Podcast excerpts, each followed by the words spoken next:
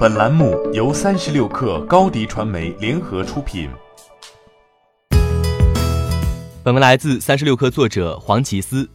开年以来，由字节跳动引爆的雷一颗接一颗。一月九号晚间有消息称，字节跳动已完成二零一九年业绩任务，全年营收超过一千四百亿元，较上年增长近百分之二百八。同时，在二零一九年十一月，字节跳动的日均营收就已超过四亿。尽管字节跳动官方先不予置评，后又称消息不实，但参考此前路透社所透露的字节跳动在二零一九年上半年营收为五百至六百亿元的数据，字节跳动也极有可能完成二零一九年营收千亿的目标。其实早在二零一九年初，字节跳动就曾给自己定下了一千亿元的营收目标，随后由于营收好于预期，又将目标上调至一千二百亿元，而这一数字在二零一八年是五百亿元。二零一七年是一百五十亿元，二零一六年则是六十亿元。不过短短几年，字节跳动的营收目标就一直呈现出三级跳的增长趋势。而进入二零一九年，迈向成熟期的今日头条，在数字广告的基础上开始扩张边界，寻找新的营收支柱，变现路径明显增多。除了开启付费阅读功能，在资讯类产品中率先做出用户付费尝试外，旗下产品抖音也尝试用户直播打赏。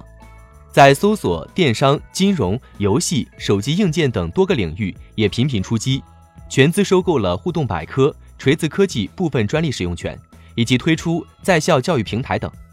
此外，字节跳动在海外爆红的 TikTok 也已经开始了商业化探索。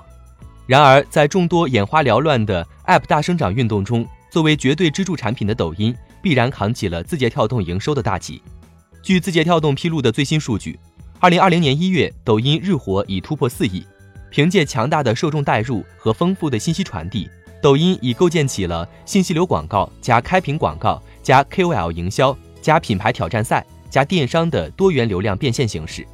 在国内市场上线购物车社交电商，在海外市场则开始测试广告业务。在今日头条和抖音两大王牌的带领下，字节跳动经历了急速狂奔。但如今，随之而来的国内市场流量和人口红利的天花板也清晰可见，